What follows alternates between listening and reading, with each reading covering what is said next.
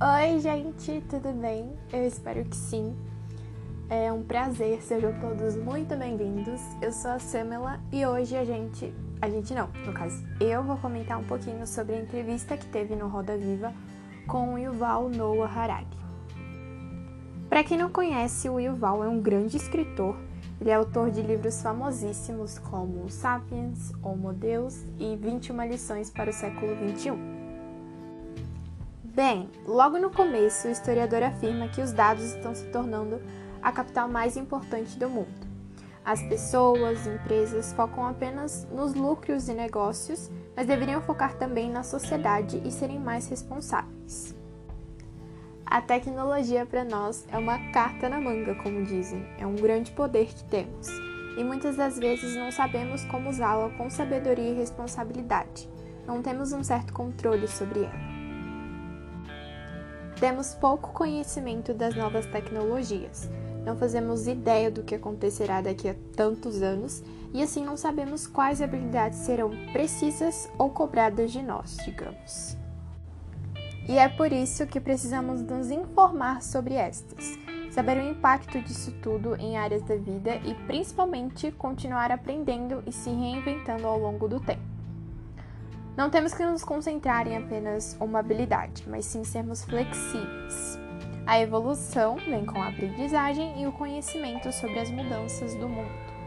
É necessário ir além nesse momento de transformação do mercado. Outra coisa bem interessante que ele diz é que precisamos de maior colaboração e compreensão de todos, especialmente e principalmente nesses tempos de pandemia.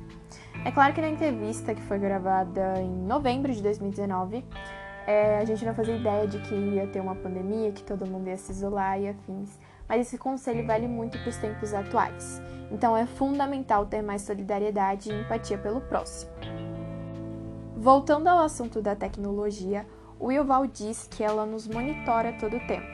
Sabem o que a gente gosta, o que a gente não gosta, o que a gente quer e o que a gente não quer. E isso é meio como se eles soubessem mais de nós do que nós mesmos. Então eles acabam usando isso contra nós. E por isso é necessário se conhecer, entender sua mente, suas fraquezas e não deixar ser controlado por ela. É claro que não há só o lado negativo da coisa. A inteligência artificial nos ajuda muito no dia a dia, principalmente em relação ao trabalho e educação. A comunicação ficou muito mais fácil e o acesso a informações e notícias muito mais prático.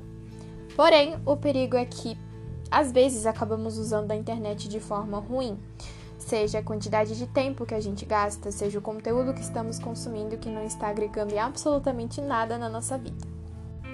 Se a gente for parar para pensar, nas 24 horas do nosso dia, a metade a gente passa mexendo em redes sociais.